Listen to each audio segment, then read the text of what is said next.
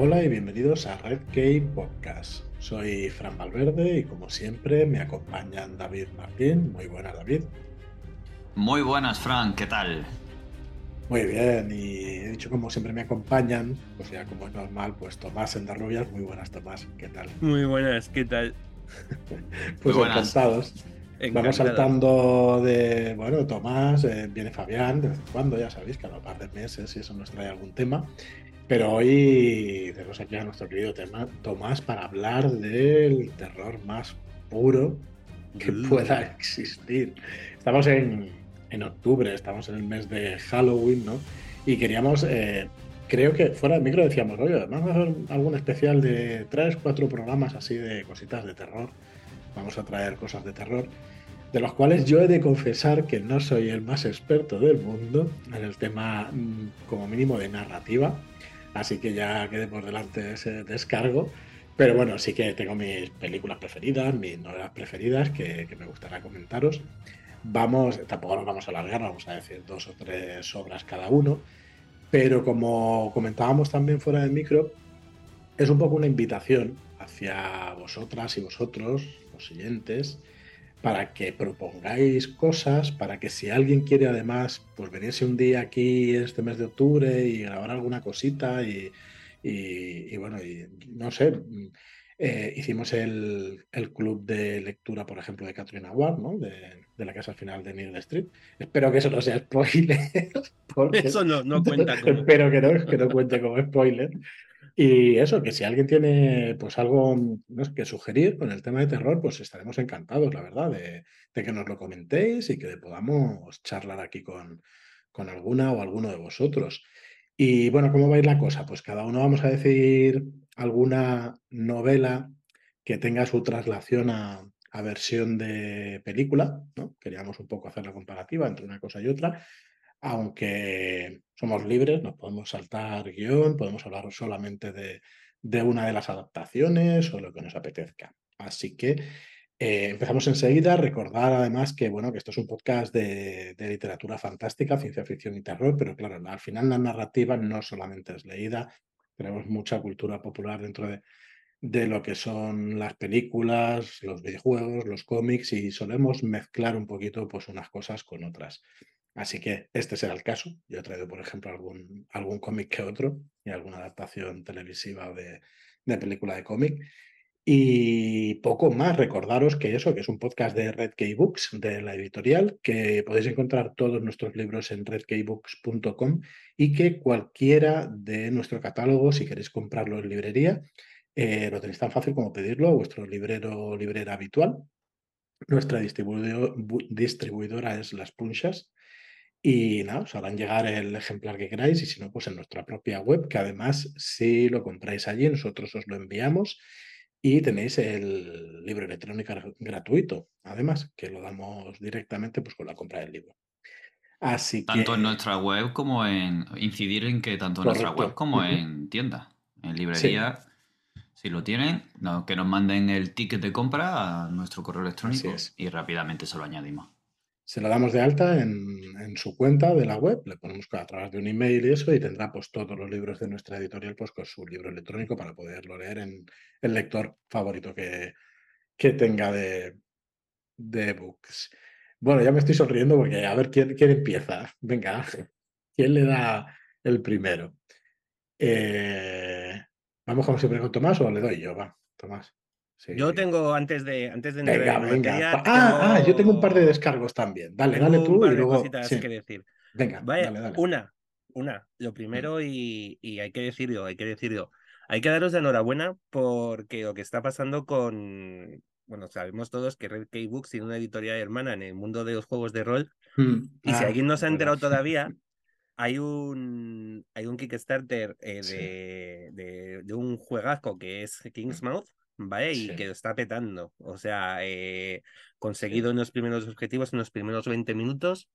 Mm. Y hay que daros la enhorabuena. Eso es lo primero, en cualquier plano en el que se os encuentre. Bueno, pues permíteme, permíteme decir que, que tú además como autor tienes una campaña escrita para ese juego de rol que, bueno, que estamos deseando también de que salga a la luz. Así que a ver, a ver si no diremos más, que es un poco entre bloqueable y todas estas cosas.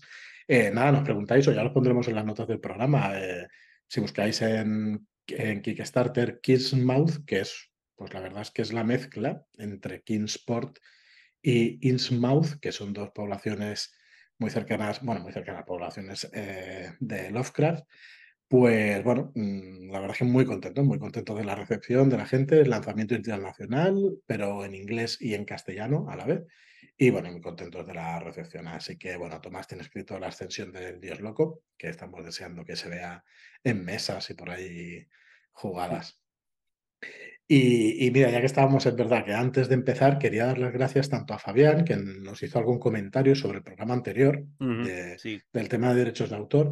Eh, me alegró mucho que dijeras que, bueno, que estuvimos, mm, bueno, eh, todo lo posible que se puede estar de acertado sin ser, sin ser abogados, ¿no? En la materia, por lo menos eso, pues yéndote las fuentes yo creo que es más fácil. Y luego también a Fran Gómez, que, que sí que nos apuntó que no es que las fórmulas matemáticas, o sea, las fórmulas matemáticas sí se pueden registrar, lo que no se puede registrar son las operaciones matemáticas. Quiero decir, una farmacéutica sí que puede registrar una fórmula para una pastilla o cualquier otra cosa, que, son cosas pues que, que la conjunción de todos esos factores o de todas esas cosas, igual que las de un libro, es registrable pero las palabras en sí o las letras en sí, pues no lo son, ¿vale? Igual que las, los números y las letras y las letras para representar los números en matemáticas, como me enseñaron en primero de química, que vaya follón. Entonces eso no es registrable. Vale, y nada, he hecho la puntualización que yo creo que interesó mucho el programa, la verdad, y, estuvo muy bien hacerlo porque, porque así, bueno, pues realmente se tocan temas que no siempre se conocen de primera mano. Y bueno, pues nada, vamos a, empezar. Eh, ¿Empiezas tú, David, por romper un poco el esquema? Sí, por... Pues yo también quiero dar un descargo. No. Eh, vale, voy a empezar, voy a empezar. Voy a empezar con. Como el programa va de adaptaciones terroríficas, ¿no? Eh, de publicaciones del terror, adaptaciones.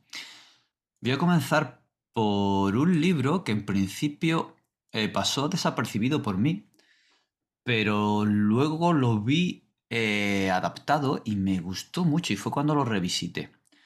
Y es, como no, uno de los autores, sino el que más eh, adaptados a, televisión o audiovisual, que es Stephen King. Y es La Tienda, la, que, esta miniserie que se llamó aquí La Tienda. Es el título título en inglés no lo recuerdo porque es completamente diferente, pero es algo así como eh, la tienda de las cosas que necesitas, ¿vale? Es el, eh, está situado en este pueblo que, creó Stephen King al estilo de Arkham, eh, de Lovecraft. Pues él creó también un pueblo ficticio donde pasaban cosas, o al menos se mencionan en varias de sus novelas, que es Castle Rock. Mm. Eh, Aquí hay una tienda en la que no se sabe quién es el dependiente o más o menos se intuye, pero que es capaz de poner patas arriba por completo una población para... Eh, eso, simplemente para hacer aflorar todos los sentimientos negativos con respecto a la posesión de las cosas, envidias, necesidades, en fin, se monta allí una muy, muy grande y te hace reflexionar sobre eh, todo esto, sobre las ambiciones, las envidias, el comportamiento humano ante todas estas tentaciones y el ansia de tener. Eh, ostras, a mí me, pareció un libro y una adaptación muy, muy a la tierra, mm, que tiene su, su puntito, digamos, sobrenatural, pero que muy muy, muy de, poder pasar, ¿no? Y bueno, sí, nos, comenta aquí eh, eh, Tomás que Needful Things es como es el título. Y a mí me gustó mucho. Además, el, actor que eligieron para el dependiente de la tienda, la manera en que trataban los misterios, de enfocarlo. No sé, me gustó esa adaptación, la verdad.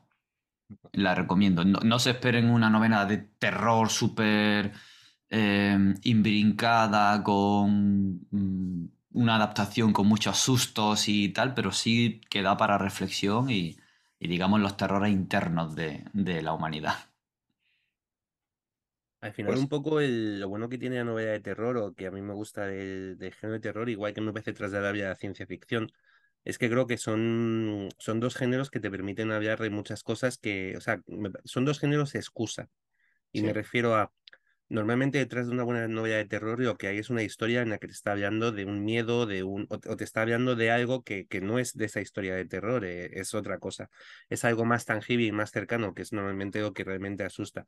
Me pasa como una ciencia ficción, que, que mm, ves muchos reflejos, muchos ecos del mundo real. Y Stephen King creo que es muy grande, es muy bueno y es su, su gran maestría que es la que, precisamente la que dice David, eh, llevar esas cosas, o sea, utilizar estas excusas de terror para mostrarnos, para vernos de lo que creo que realmente interesa, que es hablar de gente más o menos corriente, de cómo actúa la gente corriente cuando las cosas se salen un poco de, de madre, ¿no? Es, eh, ocurre pues eso en Needful Things en, en, la tienda, porque llega una persona que vende determinados objetos. En la cúpula es un pueblo sobre el que cae una, una aparece de pronto un, una, cúpula, que se encierra y quedan aislados del mundo exterior en Knockers porque llegan unos extraterrestres, en, eh, en Science Yacht porque hay un vampiro, o sea, al final son, pero al final todo es yo, no todo es yo mismo porque las excusas son distintas y además yo creo, siempre he creído que Stephen King tiene unas ideas muy buenas, luego ya al final es otra cosa, Pero... Es, un poco la premisa súper potente, ¿no? Que, que, sí, correcto. un poco diluyendo y no acaba de... Mm. Pero es verdad que es muy bueno reflejando personajes. O sea, los personajes de Stephen King siempre normalmente a mí me gustan mucho. Porque me parecen muy... Es verdad que son la persona con el, cartero con el que te puedes cruzar todos los días. Sí, el chaval que viste en tus vacaciones de verano en tal. Sí, sí, sí, sí, sí, sí. Es, ese rollo.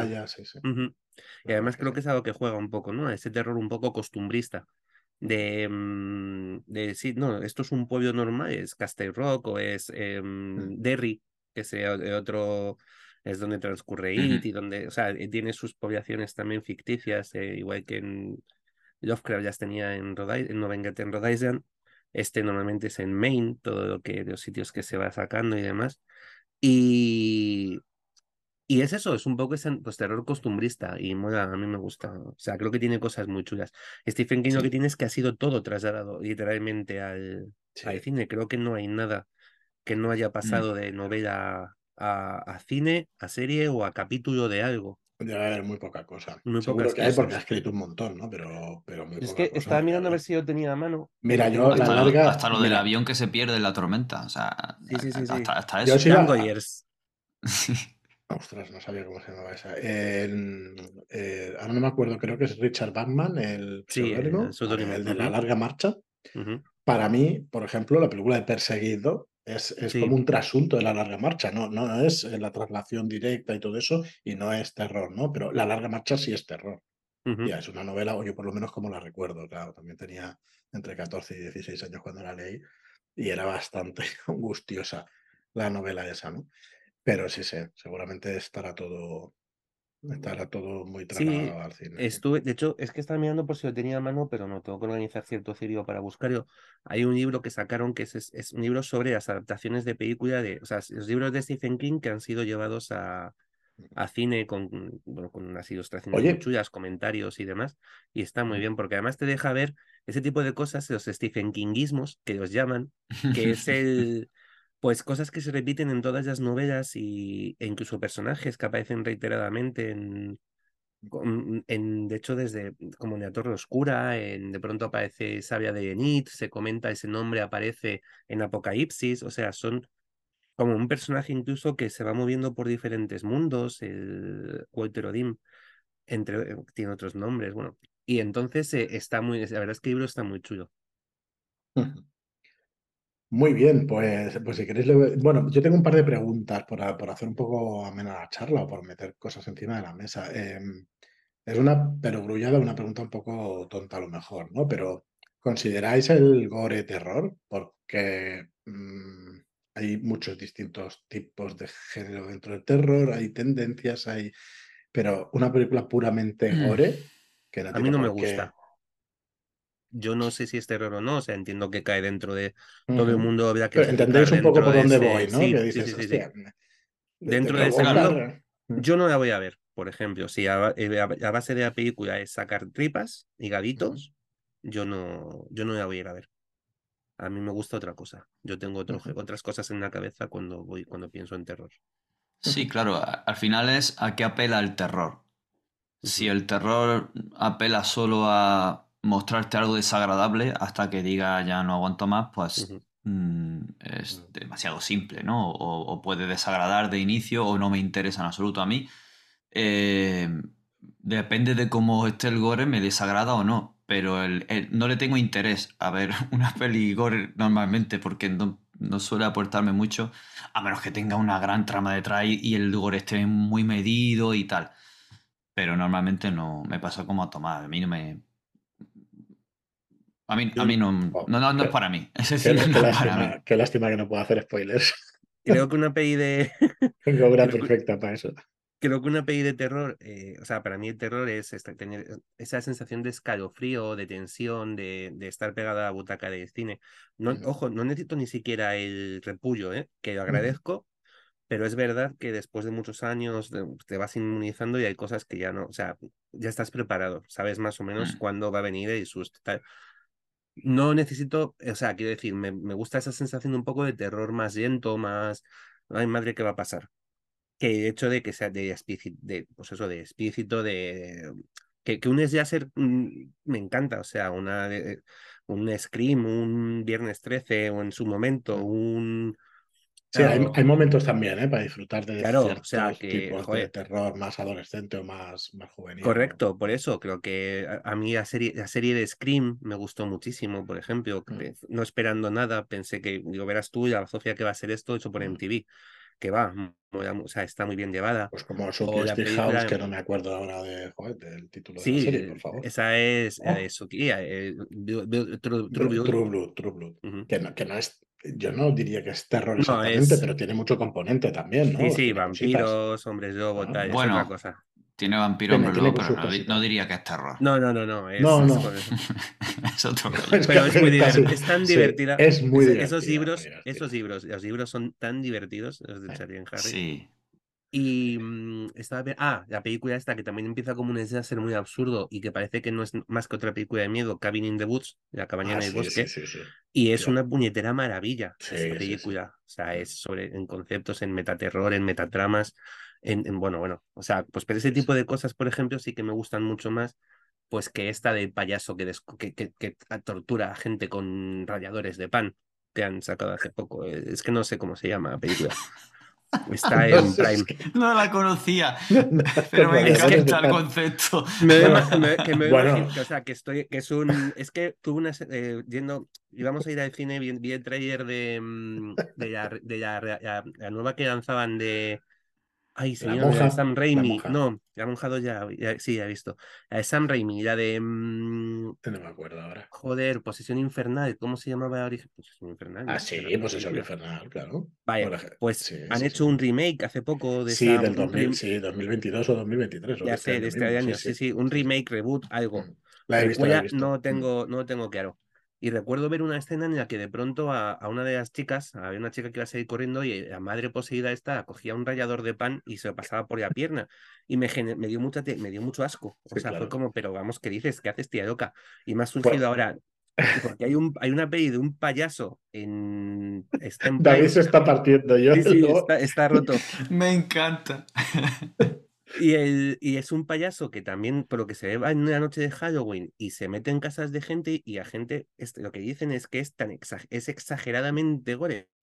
O sea, de rollo, por eso se me han cruzado las dos imágenes estas, pues no, me gusta. Pero es que eh, se nos va un poco, ¿vale? Esto de las manos ya lo veis, ya lo podéis comprobar, pero es que ¿habéis visto Destino Final 3D?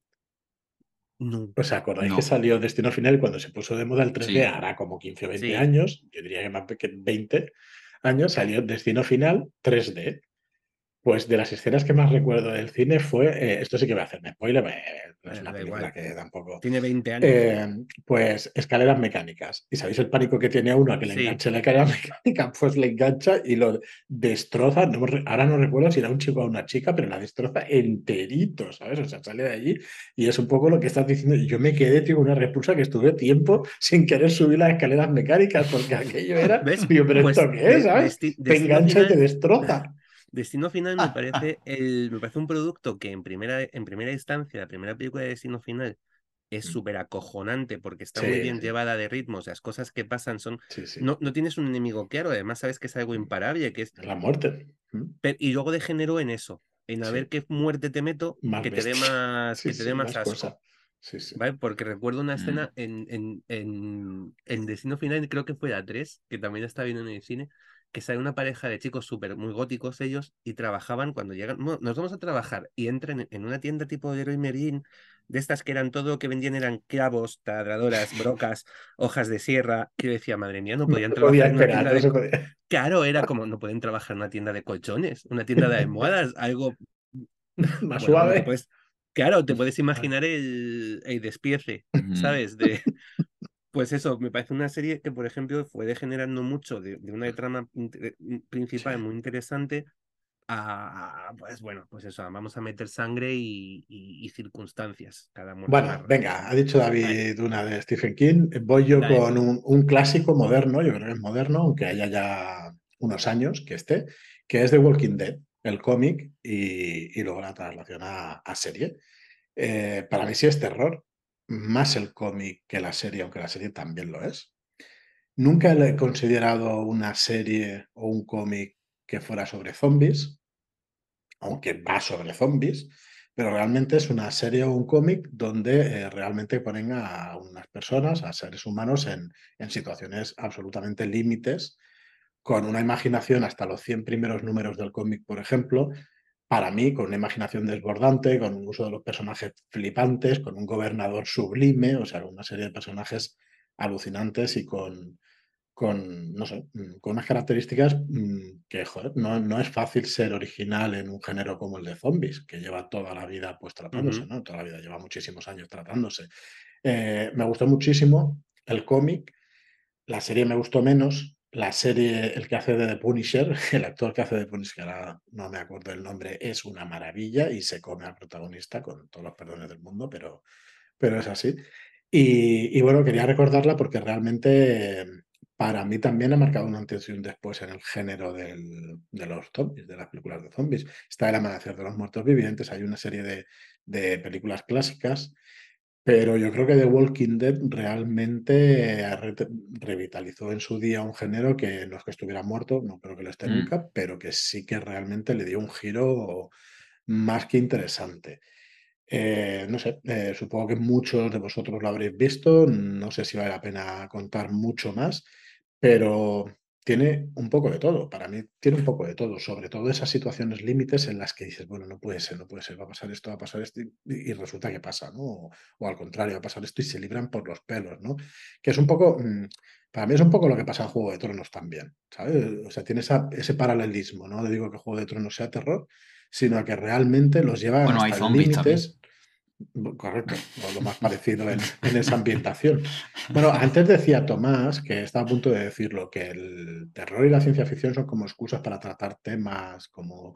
Yo creo que la fantasía también lo es. Lo que pasa es que no lo llevan a tal extremo. De acuerdo, ¿no? pero me parece que es mucho más evidente en, en el terror y en la en el terror y en la ciencia ficción. Sí sí. sí, sí, Entonces, bueno, pues ahí está The Walking Dead, que realmente, pues, muy, muy interesante. Ahí sí que no voy a hacer spoilers de, por ejemplo, lo que le pasa a Rick, que es una cosa que en la serie quizás se hubieran cargado al personaje si le hubiera pasado lo que le pasa en el cómic. Entonces, eh, bueno, es una adaptación, tiene temporadas mejores, temporadas peores, pero realmente sufres, sufres y pasas yo no sé si terror, pero pasas miedo y angustia de, lo que le pasa a los personajes y las situaciones que llegan, mm. que llegan a vivir. A mí, para mí está muy bien, muy bien reflejado, tanto una cosa como otra, aunque prefiero el cómic mucho más. Pero bueno, la serie es muy, muy disfrutable también, la verdad. Sí sé que hay temporadas mejores que otras, ritmos, eh, hay la segunda temporada muy lenta, tal, pero, pero la verdad es que es muy disfrutable como producto de, terror y eso. No sé qué opináis sobre eso, sobre ella. Yo Walking Dead de la serie no he conseguido ver más allá del primer episodio, lo he intentado tres veces y no, no, o sea, es que no, no me ha enganchado nunca. Y los cómics sí que he ido de tirón hasta el 80 y tan, hasta que llega Nigan. hasta que, llega Nigan. Poco más. Pero es que me aburrí, llegó un momento en que me aburrí porque se me hacía se me hacía un círculo. O sea, era la primera vez que llegan a un entorno donde tienen que demostrar su valía y sobrevivir, me parece lo que dice, que decía Fran y lo que he mm. comentado antes, creo que son los zombies aquí son una excusa para hablarte de las relaciones humanas en un momento de, crisis, ¿vale? Y es verdad que, que te tiene muchas sorpresas, tiene muchos giros, tiene cosas que dices, no me lo creo, eh, o sea, personajes muy molones, todo esto, o sea, terminas cogiendo cariño, eh, da igual que escojas cariño porque si tienen que cascar van a cascar, o sea, este tipo de, de cosas y demás. Pero ya cuarta vez que pasa lo mismo, o sea, que llegan a un sitio, están un tiempo, se disparan, o sea, hay una traición, o alguien les traiciona, o alguien les embosca, o llegan de otro campamento donde son más fuertes y entonces, pues chico, o sea, creo que una vez está bien, dos también, ya a partir de ahí es...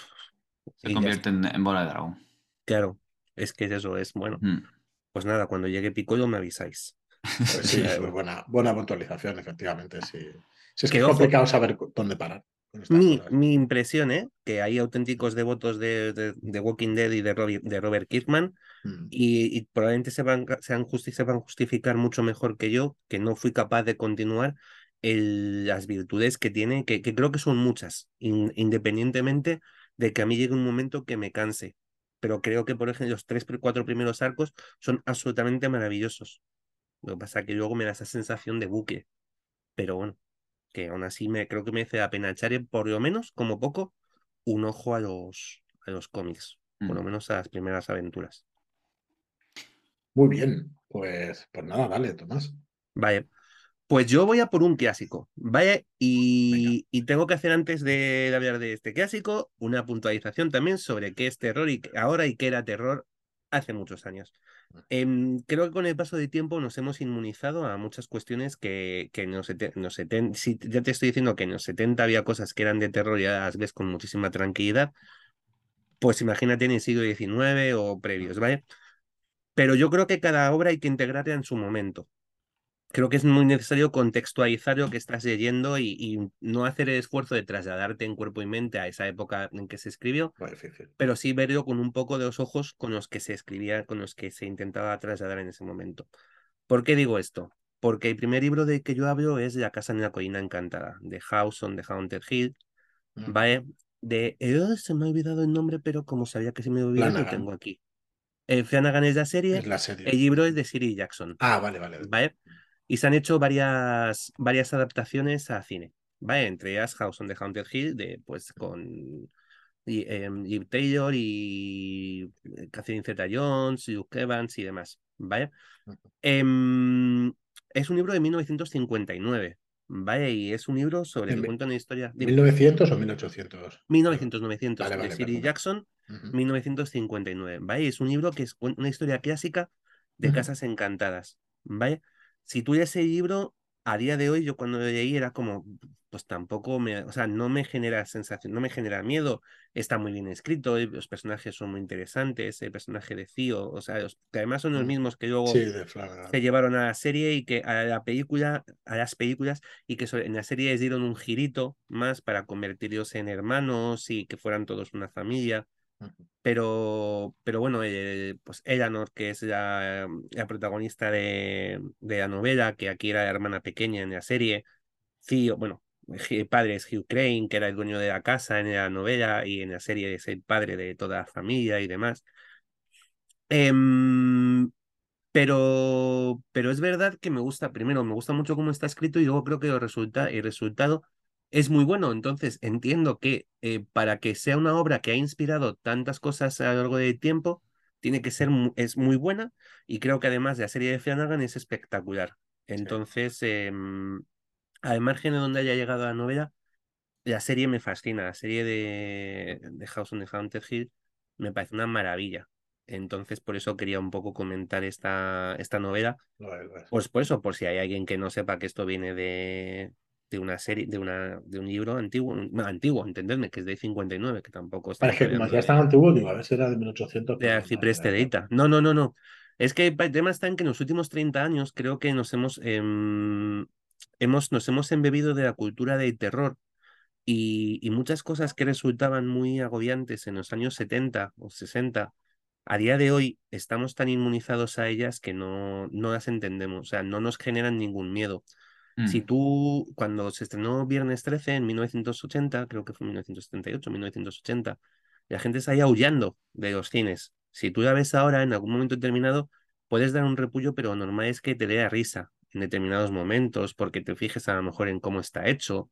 Y, y me parece muy injusto para este tipo de películas basarlas en mirar los efectos especiales o... Eh, igual que, por ejemplo, sí que entiendo que por ritmo las cosas te puedan o no gustar, por efectos especiales es como cuando habíamos en los cómics que habíamos el otro día en el, en el de lectura de Batman, de un dibujante antiguo. O sea, es que es, es lo que había en aquel momento. Si se consiguió hacer, ah, eh, si, si alguien consigue trasladarte la atención que tiene alguien en la primera película con un muñeco hecho con goma espuma y una máquina, una carretilla para moverlo deprisa, que parezca que, van, que va hacia ti, tío, eso es bueno. O sea, es muy bueno. No importa que luego veas que, o tiburón, no importa que el tiburón sea un robot.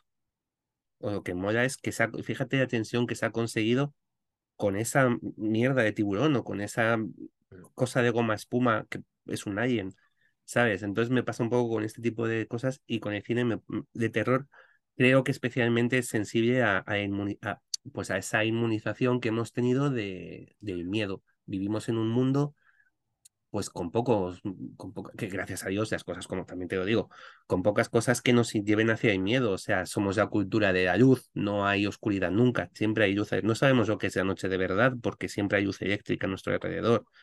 Entonces, tener miedo a la oscuridad es como un poco, pues, ¿qué puede haber? ¿Un junkie que me, que me atraque? ¿Sabes? Hemos perdido un poco esa, esa sensación de cosas desconocidas, de aquí hay monstruos, ¿vale? De oscuridad, de verga horrores, pues, no sé. Y me gustan precisamente esos, me gustan también estos libros un poco antiguos porque me llevan a pensar en, las cosas que en aquellos momentos generaban miedo. Ojo tiburón, que toda una generación de niños tenían miedo de que en el Mediterráneo se lo comiera un tiburón, ¿eh? Pero que yo lo entiendo, ¿eh? Que yo lo entiendo, o sea, hay... hay que yo era uno de ellos. Fíjate que no la llegué a ver. No, ¿No, lo he visto todavía, ¿no? Pues tiburones de apoyo. Oh, sí, sí, que porque hablando de adaptaciones, viene de un libro realmente nefasto. El libro es malísimo y te digo, es, es, muy buena. Muy bien. Pues, pues venga, va. Yo voy con otro cómic. Toma, hoy voy monotemático. Y mm, para mí es terror gótico. El, tanto el cómic como, como la película, que es El Cuervo, del cómic de Michael Barr. Y, y, la película que para mí es una de las películas que, que me marcaron en su día, aunque bueno, mm, es una de esas películas que coges en, en quizá adolescencia o en la primera etapa adulta y eso, y me gustó muchísimo, me gustó, bueno, sabéis que además el, el actor también tuvo unas muertes ahí extrañas, en extrañas circunstancias, el hijo de Bruce Lee, todas mm. estas leyendas y cositas. Em, me gustó muchísimo la estética, me gusta muchísimo esa idea de, de la venganza, ¿no? Y esa idea de, de, esa, de esa figura con la venganza y, y no sé si la, realmente la meto aquí un poco con calzador. No sé si mm, es más terror el cómic que, que, la película. Pero, pero bueno, realmente sí que me parece una obra pues, a reseñar. Yo creo que el cómic, por lo menos cuando yo lo leí hace unos años, aguantaba el paso del tiempo, aunque el dibujo, como dice muchas veces Tomás, ¿no? pues es hijo de su tiempo y es, peculiar. Pero ojo, el dibujo de Pero es, muy espectacular, ¿eh? Para ser hijo de su tiempo es, es tremendo.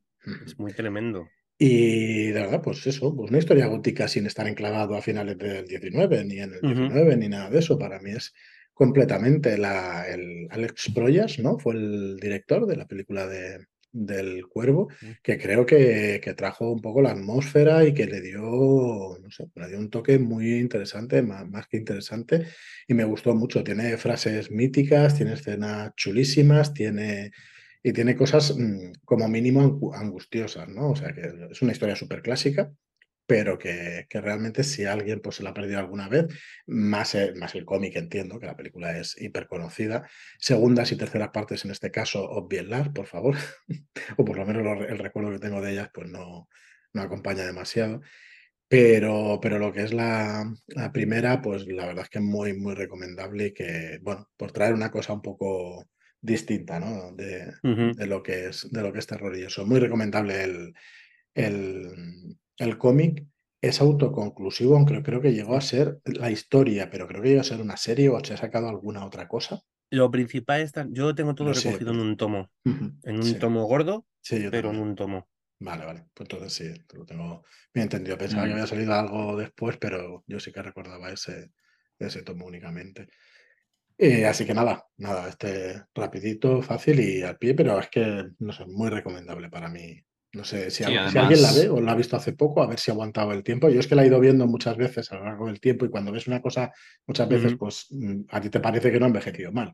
Luego la ve otra persona y dice, esto es un podrío importante, ¿no? Pero, pero bueno. Sí, yo la vi hace relativamente poco, después de mucho tiempo sin verla.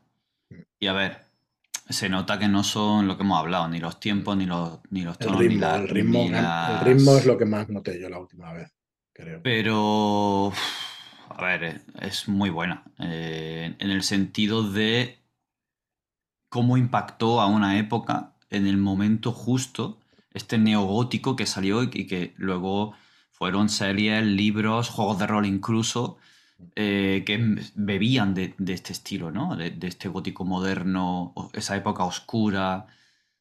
Y yo creo que, mm, igual que Tiburón, pues todos los que vieron el cuervo en su momento fueron más o menos marcados de diferente manera. Y lo bueno es que como con tantas obras buenas, aparte de que se haya hecho de culto, es que cada persona que la ha visto tiene su visión hay quien le da más fuerza al componente romántico del mm. regreso de la muerte y el recuerdo de su amada.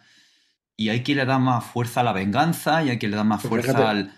Y cada uno tiene su, su, fuerza en el punto de vista que le da a esa película. Y eso es muy bueno en una obra.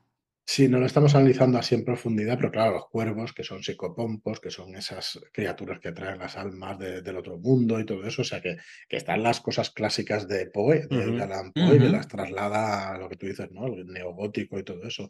Y que cuando tienes cierta, digamos, no sé si queda penante, pues cultura o tienes cierto conocimiento, te das cuenta después, porque yo en aquel momento igual ni, ni era consciente de que se sacaba una cosa así, ¿no? Y, y bueno, la verdad es que es una obra muy, muy recomendable, muy, muy chula. Pues nada, dale, David, si quieres, o, Tomás, quien queráis. David, David. Vale. Eh, mm, voy a traer una cosa antes porque me ha recordado al hablar de, zombies. Y a mí, como eh, todo lo que se trate en un momento apocalíptico o posapocalíptico donde haya tema de supervivencia de por medio, es mi rollo. Entonces, eso me llama mucho la atención. Y me gustaría traer dos cosas, pero rapiditas. Eh, con respecto a los zombies, una adaptación que si bien la película no es mala, como adaptación del libro es muy mala. Porque Guerra Mundial Z no, tiene nada que ver con luego... Bueno, a ver, tiene cosas que ver, que pasan cosas con zombies y eh, tal, pero el planteamiento del libro es mucho más geopolítico y de mucha más problemática de lo que luego se adaptó en la película. Eso como un comentario yo creo que es, vamos, es, algo que todo el mundo que haya leído Guerra Mundial Z estará de acuerdo. Eh, y a donde quiero poner el foco es a unas eh, películas que se adaptaron después a cómic. Bueno, no tanto las películas, sino como que le hicieron una precuela en cómic, tipo novela gráfica, para explicar cosas. Y fue 28 días después. A mí es una película que me encantó. Un giro a zombies y zombies que corren molan más. Eso lo subrayo. Me gusta muchísimo más. A mí no me gustan nada. ¿Qué dices, tío? No jodas. Es peor que corran, que corran más es peor. Te pillan. Te pillan, te pillan. Te pillan, no mola nada. Pero mola muchísimo. A mí me da una angustia de la hostia que corran pues tanto. Pues eso, mola mucho más. y, y, además el ambiente que consiguen, oscuro, terrible. Eh, siempre corriendo, eh, un descubrimiento de Cillian Murphy, de este actor tan peculiar que poco a poco va demostrando su calidad interpretativa con los años. Y, y vamos, es una película que tiene ritmo, tiene misterio, tiene tensión a, a puertas, con incluso momentos tópicos que hemos visto en otras partes te los vuelven a traer de, una manera un poco diferente y vuelves a caer en la tensión, en, el miedo, en, todo lo que, lo que supone y eh, además con zombies que, vomitan y te pueden infectar vomitando, no hace falta que te... O sea, es... Y bueno, a mí me gustó una gotita muchísimo. De sangre. Mm. Mm. Y como meten el tema vírico y, los zombies no están muertos, sino que están vivos, pues a mí personalmente me gusta más como biólogo. Eso de que una cosa se muera y reviva no acabo de encajarlo. A ver, David, porque, porque no tienes mucho tiempo libre, ¿eh? si no empezaría a sospechar, sospechar que estás haciendo por ahí alguna cosa que no debes, porque, te gustó eso, la del videojuego, la serie, la última, que ahora no me acuerdo cómo se llama. Oh, qué malo soy. ¿El cuál, perdón? La que los zombies son que están infectados por, por el tema de hongos. Ah, de Last of Us. Ah, de Last of Us. De Last of Us y tal. Que decía, dice, pues mira, este tipo, pues mira, no está mal tirado el tema, podría ser no sé qué. Y, hostia, es que si ya metes zombies, infecciones y hongos, es que ya me ha ganado. O sea, ya me, ha ganado. Eh, ¿La vida es así? Sí, sí, sí. bueno, o sea, se hizo una novela gráfica que se llamó 28 días después, las consecuencias. Eh, Steve Niles, eh, Denis Calero y Dan Crosis, eh, que narran la historia del protagonista antes de que se despertaran en el hospital, cómo llegan a ese punto. No la he, no la he visto, no, no tengo referencias, pero sé que se, que se hizo y, y la verdad que tengo mucha curiosidad. Mm, estoy por buscarla. Lo que se publicó en 2007 tiene que andar por ahí. Lo que no sé si llegó aquí en castellano. Me extrañaría que no, a mí sí me suena haber visto en librería, ¿eh? Sí, sí que ha salido, sí que ha salido. En tomos. Sí, lo que yo tampoco. O sea, mínimo un, mínimo un tomo y no mm. sé si decirte que varios. Mm. Son cuatro capítulos: desarrollo, brote, diezmo y cuarentena. Mm, pues Los 42 días es lo que ocurrió todo. ¿Y qué le pasa a Jim hasta que llega al hospital? Pues, pues suena bien. Denis bien, además, creo que para cómics tiene muy buen, es muy buen dibujante de terror. Me suena, me suena, no sé dónde he visto, pero sé que lo he visto. Sobre World War Z que decías, hay un guion que nunca llegó a publicar, nunca llegó a rodarse, que era de Straczynski, de ah, guionista, de Spider. Correcto, correcto. Que era el, no, pero no se ha hecho porque, porque se ha pensado que esta era la mejor opción que yo cuando vi la película dije, madre mía, si esta era la mejor opción, eh, estaba Straczynski borracho cuando escribió la suya. O sea, es de estas cosas que nunca me he creído que realmente esta fuera la mejor opción de, de Guerra Mundial Z. No creo. Pero en fin, pues yo vuelvo a mis años clásicos y voy a por otro, por otro clásico. Autora también, eh, años 50, Daphne y Mariel, Los pájaros. Mm, ¿Vale? Em, hostia la novela, pero es que hostia y dos hostia la película. Eh, la película de los pájaros es un clasicazo de terror, eh, de terror que te, mm, de terror que te perturba. O sea, de terror que terminas de ver la película y dices, a mí que no se me acerque un gorrión porque rompo, vamos, le, parto el alma. Eh, y porque es verdad que te deja, te deja esa sensación de, de, de de, mm, lejos mejor. Los pájaros, bueno, no, no es spoiler, es una historia que transcurre en una pequeña localidad costera donde de pronto los pájaros, eh, nadie sabe por qué, empiezan a atacar gente y, ya está, no hay. Entonces, de pronto, las, eh, es una caída costera, pues las gaviotas, sobre todo, gaviotas, cuervos. No me extraña nada, te lo digo. ¿eh? Empiezan a, a, sí, sí, a sacarse, a sacarle los ojos al primero que pasa por, por la calle. Y es realmente angustiosa, porque además, como es una de esas historias em, que no te deja muy claro por qué arranca, por qué pasa lo que pasa. O sea, no, no hay una explicación tipo piraña 3D o, no, es que una malvada empresa de, cafeteros bolivarianos eh, ha empezado a verter petróleo submarino a petróleo radioactivo en una entonces los pájaros han mutado y no. Tú estás paseando un día y los pájaros te atacan, ni más ni menos. Y tiene escenas realmente alucinantes. O sea, hay un momento este de todos los pájaros parados, calladitos, quietecitos en un parque de para niños observando. Es como, por favor, que no me pasa a mí esto ni a puñetera vida, que venga un fantasma y me susurre, pero que no se me paren los pájaros a mirarme así. Vale, eh, entonces me parece una gran película y, y ese terror que, que, a mí me gusta, que sé que te tiene durante hora y media o dos horas que dura la película, clavado en el asiento sin atreverte a moverte y diciendo qué cojones pasa y qué va a pasar.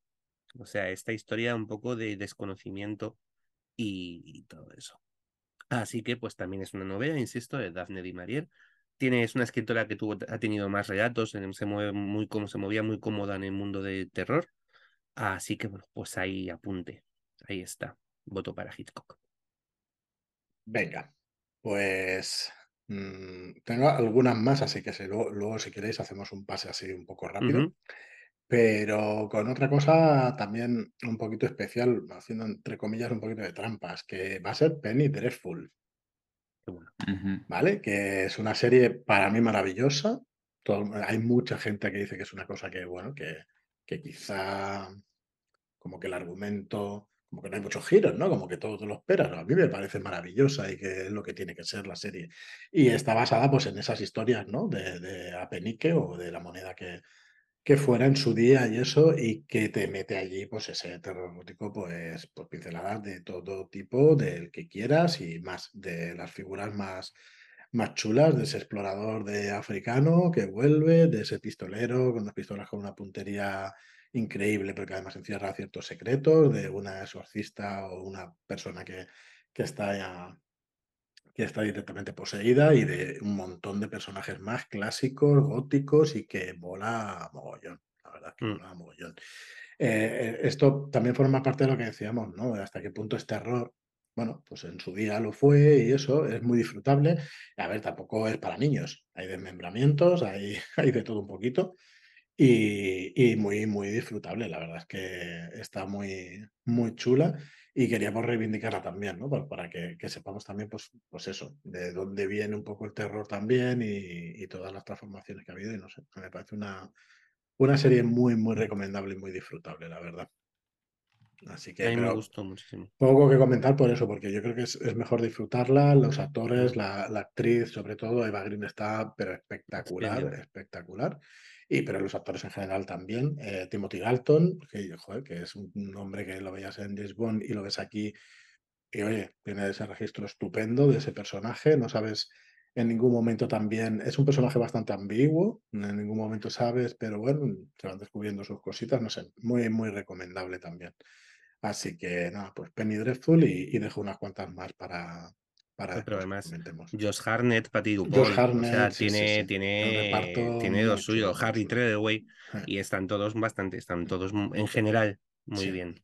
O sea, hay alguno un poco. Que bueno, quizá alguien lo pueda considerar una obra menor, pero es que justo, yo, yo es que creo que está justo hecha en esa medida. Justo está hecha para eso, ¿no? Para decir, ostras, que forma parte de estas novelas que en su día eran de esos mm. peniques como, como esas novelas de western y todas estas clásicas que algún día harán algo por el estilo seguro. O sea que, no sé, muy, muy recomendable, la verdad. A mí me dio un poco de penita cuando empezó, cuando cancelaron la serie, que mm. lanzaron, hicieron luego un relanzamiento con Penny Dreadful y Ciudad de Ángeles, no, con Nata y Dormer, que a mí Nata y Dormer mm. me encanta, me, me, me encanta, y es, me pareció súper flojita. Vi dos o tres episodios y fue como, mira, no, no tal. Porque prometía, o sea, se metía en otros pantanos y en otros, en otros fregados totalmente distintos. Es en los años 30 en la ciudad, en Los Ángeles y lleva un poco de la lucha de clases o la lucha incluso interracial de los hispanos y los, los, americanos, los, bueno, los inmigrantes, los inmigrantes mexicanos y tal. Y, pero eh, se, me, hizo pesada. Igual que era otra Penny Dreadful, la primera empiezas a coger y ahí dices, hostia, cómo mola esto. Pues esta no tenía esa, ese gancho. Y me dio pena porque la serie me gustó mucho y porque Natalie Dormer es verdad que me, que me encanta. Me parece una tía impresionante. No sé. Me, me gusta muchísimo verla. Es de estas personas que dices, hostia, cómo mola todo lo que haces. Pero bueno, que me gustaría que hiciera más cosas. Pero en fin, no me escuchan. Así que, ¿qué vamos a hacer? Debo ser alguien, debo ser yo soy yo, como la Cherry Coke, que solo me gustaba a mí. Es ese tipo de cosas. Ostras, la Cherry Coke. No sé quién es, la busco, la busco. No, la, Cherry Coke, la Coca-Cola de cereza. Ah, hostia, claro. ¿Cómo le va a gustar? Eso, es imposible, Tomás. eso no puede ser.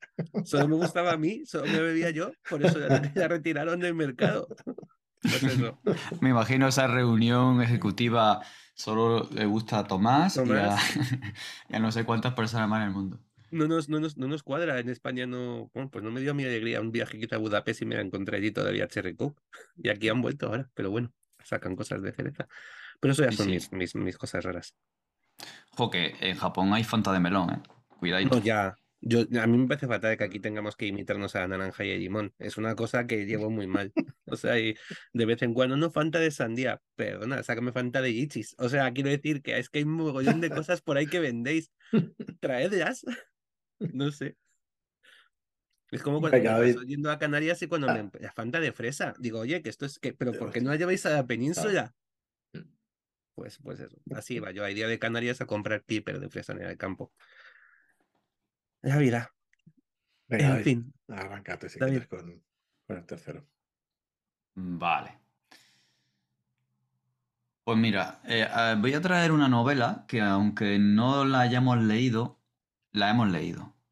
En el sentido de, ha sido inspiración de tantas cosas, ha sido adaptada tantas veces que es muy posible que en el imaginario, que en nuestra mente, que en escenas, que en películas hayamos visto tantas referencias y tanta inspiración que es como si hubiéramos leído gran parte de la novela o la novela. Y es una vuelta de tuerca. Yo ya he leído. una historia victoriana, mansión de fantasmas, una institutriz, unos niños raros, cosas que pasan. Aquí pasan cosas. Hemos visto un montón de, de este tipo de, de, historias, ¿no? Eh, de hecho, pues puede que eh, de las últimas que más pegaron fuera la de Amenábar, que no es una adaptación, pero mm, bebe de, la obra muchísimo. Pero la que se considera mejor es Suspense del 61. Dicen que es la mejor adaptación que hacen de una vuelta de tuerca. Eh, no la he visto, no tengo el placer de haberla visto. Eh, me pilló regular. Pero... En el 61 no, estaba. no, no, me acuerdo de haberla visto. Pero bueno, eh, La mansión de Bly Manor, eh, todo el terror que trata de traer de nuevo lo victoriano y ese tipo de novelas, pues bueno, hay que hacer una mención a, a otra vuelta de tuerca porque se lo merece. Pues voy a discreparte un poco. o sea, con la opinión popular. Suspense es rara de cojones y yo al final me quedé como diciendo, eh, perdona, ¿qué está pasando aquí? Eh, Manor me pareció muy, muy chula, de, también de Flanagan, del mismo director de, de Hill House. Y hay una, han sacado una película no muy, o sea, no muy distante de Bly Manor, que es película y se llama además, es, la única que han dejado el, el título original, otra vuelta de tuerca que es de niño, eh, Miles, ese chico de, mm, pues de los, de, los niños de la serie esta de, mm, joder, la de Eleven. Stranger, Things, Stranger Things, pues de los niños de Stranger Things, el que está en todas partes, el que hizo It, el, pues el, mismo chico, o sea, es el protagonista, es, el, es Miles, el niño de, bueno, son dos niños, Miles y Fiora, en, en otra vuelta de tuerca. Y, y es este. Y la película es mala con avaricia. La, la versión esta última que, que hicieron. La vi, la vi. Esa, esa, sí, esa sí te esa sí la he visto. No la he mencionado por algo. Sí. La del 61 pues es porque decían que a lo mejor no sé si es por técnica de guion o técnica de película y es lo típico la del que. 61 es que es de Kerr. Entonces, claro, simplemente poniéndola a ella en pantalla se come todo lo demás que pueda pasar pero, que, pero para mí, a nivel de guion, flojea mucho en, en el final y además me parece muy turbia. O sea, igual que mm. Mm, me parece turbia. O sea, no sé, turbia con cosas sucias. O sea, es de estas que dices, un momento, lo que estás contando es que... Mm. Y, y es como, como raruno.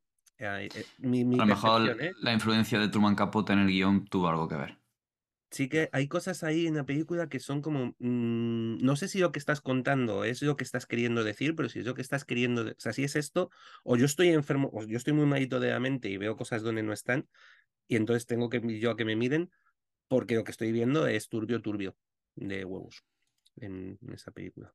Pues venga, Tomás, dale a la última. Tomás, que no, no para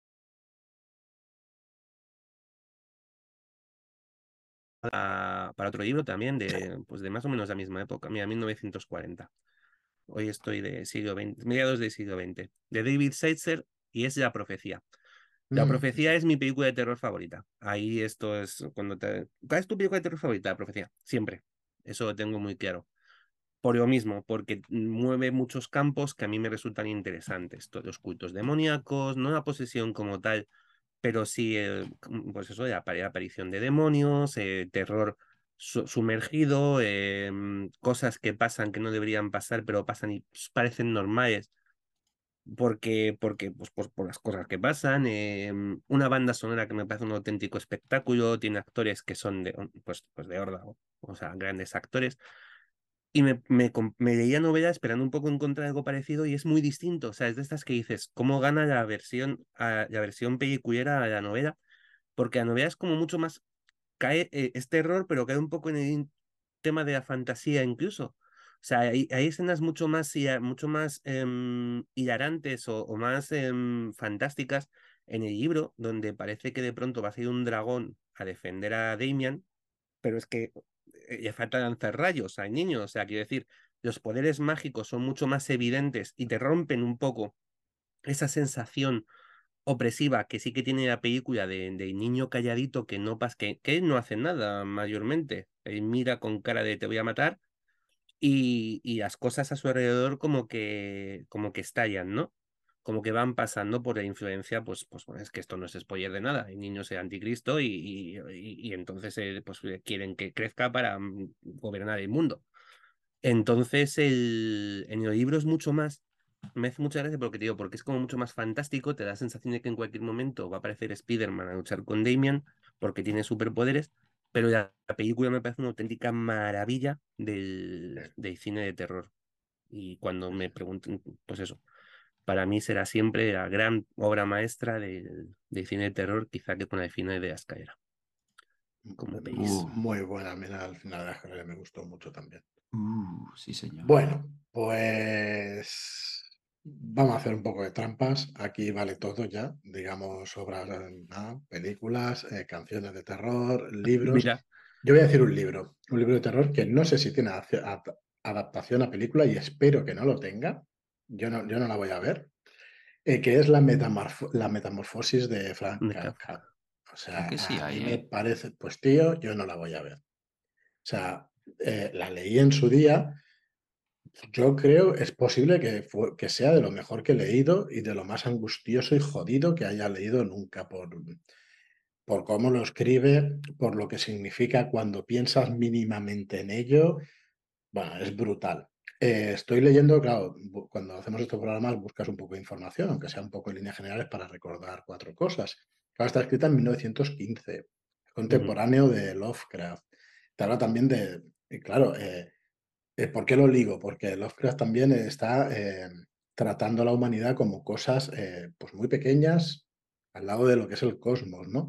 Y realmente pues el protagonista aquí se convierte en una cucaracha, aunque sea gigante, pero se convierte en un, en un bicho, ¿no? En una cosa que no puede, bueno, que no es nada y es acojonantemente angustiosa. El que no haya leído esa novela, la que no la haya leído, si puede aguantar el asco que puede llegar a darte leer algo así, porque realmente las descripciones son, son muy jodidas. Eh, es una obra maestra, es una cosa espectacular y que a mí me, vamos, me dio muchísimo miedo, angustia y de todo, porque además es que trata cosas como, como la soledad, como, como la preocupación que tienes porque te has convertido en una cucaracha y tienes que ir a trabajar al día siguiente y solo piensa, el tío al principio solo piensa en ir a trabajar, no se puede dar la vuelta, la angustia de, no poderse dar la vuelta sea, bueno, es una cosa espectacular, ¿eh? por lo menos yo la recuerdo espectacular. Así que si no la conocéis, da igual los spoilers que os hagan, que lo que vale la pena es realmente el, leer cómo está escrito, ¿no? Y, qué es lo que, lo que te trae el autor, porque es brutal. No sé si la habéis leído, Tomás, que tú asientes, ¿no? Pues, pues No, pero porque me, me, parece curiosa el paraíso entre, que has hecho entre Kafka y Lovecraft, porque al final es verdad. Y, es que. lo pequeño que es el ser humano, porque creo que los dos son hijos de un tiempo en concreto, que son es eh, la, guerra mundial, la primera guerra mundial, donde todos los sueños de grandeza de humanidad que habían arrastrado desde prácticamente la Revolución Francesa y durante todo el siglo XIX se fueron a la mierda. Es que te digo que tiene más que ver de lo que parece, porque realmente esta novela, eh, La Metamorfosis, trata de la soledad en realidad, que puede llegar a sentir, o sea, llegamos solos, nos vamos solos y joder, hostia, explícame que hay más terrorífico que algo así, ¿no? Y que, aunque David se ríe, no sé por qué te ríes. Llegamos solos, nos vamos solos, nos convertimos en cucaracha.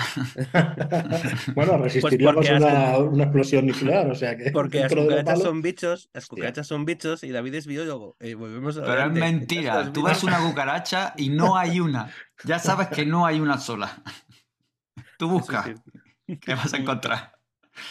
Yo la, yo la recomiendo muchísimo si, si podéis superar eso, eso porque realmente es, es durilla, o por lo menos yo lo recuerdo así, ya en los comentarios decídnoslo, porque, porque uno recuerda según qué cosas que luego a lo mejor no son para tanto. Pero, pero está, está brutal. Está brutal. Pues brutal, hay adaptaciones desde cine en blanco y negro hasta la actualidad. La última fue en 2012. no pienso ver ninguna, ya te lo digo. Ninguna. Fue reciente. Ninguna porque, bueno, de hecho, ligándolo con eso, te quería hacer también otro spin-off con La Mosca. No tiene ah. novela, que yo sepa, no tiene novela. Me parece brutal. Uh, la Mosca. Brutal. marcó una época, sí. Brutal. Incluso los efectos especiales son malos para nuestra época, pero mi hija intenté que la viera con 17 años, que ya era mayorcita, ya la podía ver y tal.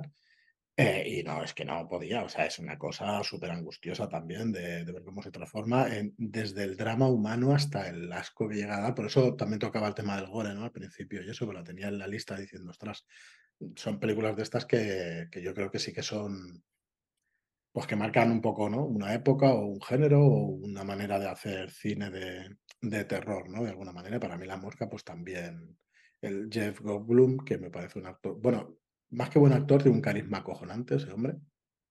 no sé si todo lo que hace, pero por lo menos ahí sí.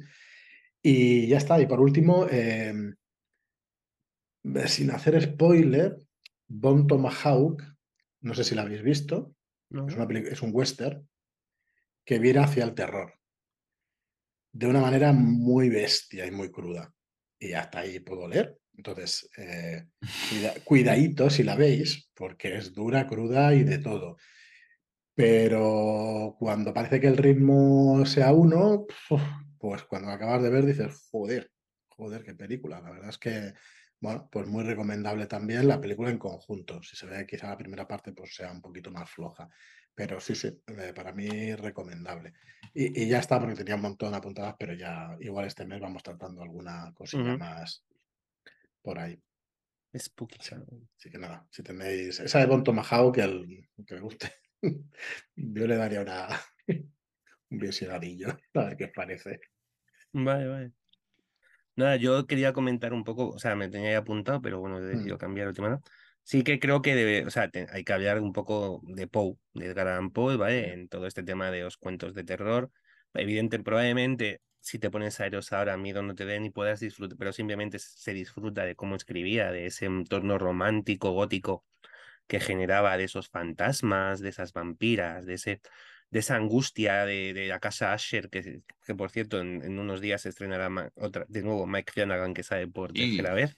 en este, es, pues eso y que tiene obras como La Máscara de la Muerte Roja, que, que son cuatro páginas, y a mí me parece de lo mejorcito que, que se ha escrito en, en, el género de terror, ¿vale? Pero que además tiene una serie de adaptaciones que se hicieron en los años 50 y 60, creo que fueron de A Hammer, de la, de productora, todas, la mayoría protagonizadas por Vincent Price, eh, es la voz de terror, o sea, y era una cosa un poco así pues pueden ser mejores o pueden ser peores, pero desde luego son coloristas, son muy espectaculares de ver.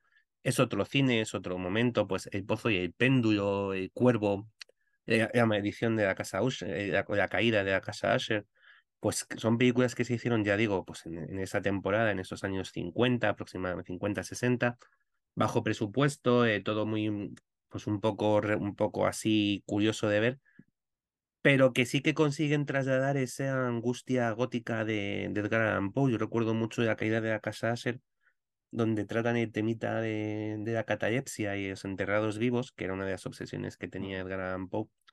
Oh, y toda esta idea de, de las campanitas, en, de, pues eso, de las campanas en los cementerios para si te enterraban vivo que pudieras tirar. El hombre obsesionado con que iban a enterrar vivo porque tenía catalepsia y entonces era muy diferente, muy difícil saber si estaba vivo o estaba muerto y tenía ese pánico. O sea, ese tipo de cosas me parece que las tratan muy bien. Creo que Poe es muy bueno en, en los libros para reflejarlo. De hecho, El otro día hablábamos, creo que en el, en el grupo, en el, en el chat de, Telegram, eh, comentábamos algo, creo que José Vicente iba a empezar a leer algo de Poe, y yo que hay una escena en, en, la, única novela larga que tiene, que es Las aventuras de Arthur Gordon Pym, donde hay un marinero que se, se enrolla prácticamente borracho en un barco. Y entonces ahí se despierta sin saber muy bien dónde está y cuando va a levantarse no puede porque tiene una tabla encima. Vaya, y te, te cuenta muy esa, esa escena de agobio de qué pasa, estoy a oscuras, no veo, tiendo las manos hacia arriba, me chocan con algo que está poco por encima de mi cara. Ah, que me muero, qué angustia, me han enterrado vivo, estoy muerto. No, estás en una guitera, es porque estás en un barco, ¿vale? Y lo cuenta muy, tú sabes que está en una guitera, o sea, no, esto no es spoiler, tú desde el principio sabes que está en una guitera en el barco.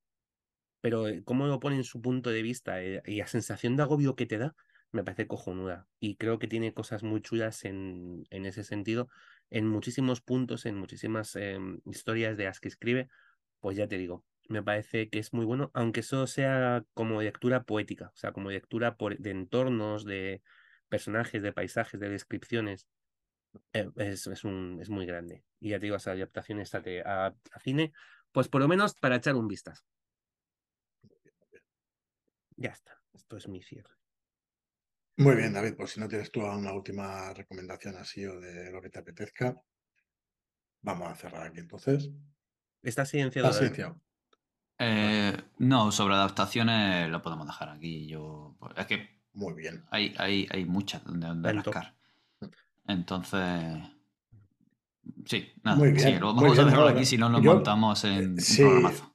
Eh, bueno, como os decía al principio, cualquier aclaración, cualquier recomendación, cualquier, cualquiera que se postule para decir, oye, me encantaría acercarme y comentar algunas obras con vosotros, pues oye, os invitamos a que os vengáis aquí al podcast y que tengamos una, una charla, porque oye, es octubre, se acerca Halloween, está muy cerquita y, pensamos hacer pues cuatro o cinco programitas sobre, sobre este tema tan apasionante como es el terror. Em, me gustaría en alguno, por ejemplo, Horizonte Final, la película de Horizonte Final, me parece un peliculón de, terror, ciencia ficción, con una mezcla de géneros muy, muy chulo y, una serie de cosas. Entrevista con el vampiro ni la hemos tocado y es una adaptación, la, la de Tom Cruise y Brad Pitt, más que digna y bueno, y cositas así. Así que bueno, ya iremos. Uy, uy, uy, hacen así con la cabeza, no diré quién. No, pensaba en, en, la mezcla de géneros que hace Anne Rice, que no llega a ser terror, es una mezcla de muchas cosas que es lo que hace tan especial sus novelas. Sí. Así que bueno, que hay tema para rato. El corazón del ángel, peliculón también, con, putada que hayan pasado tantos años y que, que bueno, que sea ahora más bueno, no vamos a decir más, que ahí sí que es, complicado decir nada de esa película, pero una muy buena película. O sea que bueno, que hay cositas para, para tratar que me gustaría tocar. Así que nada, os invitamos a hacerlo. Y recordad que, bueno, acaba de salir en librerías, eh, medio juego, está funcionando muy bien. Eh, es posible que se tenga que hacer reimpresión, con lo cual, pues muy contentos de la recepción del libro. Está gustando mucho, muchísimas gracias a, a todo el mundo que lo está leyendo y que, y que bueno, y que nos deja reseñas, nos deja comentarios, así que nada, acercaos a la librería o, buscarlo en requebooks.com. Redes sociales también hay mucho apoyo para traer a Sinan Marwire y para seguir trayendo los juegos de esta línea del Alchemist Journal. Y la verdad es que escribe muy bien, es una gran autora, no está así de premiada y tan nominada en vano, es por algo.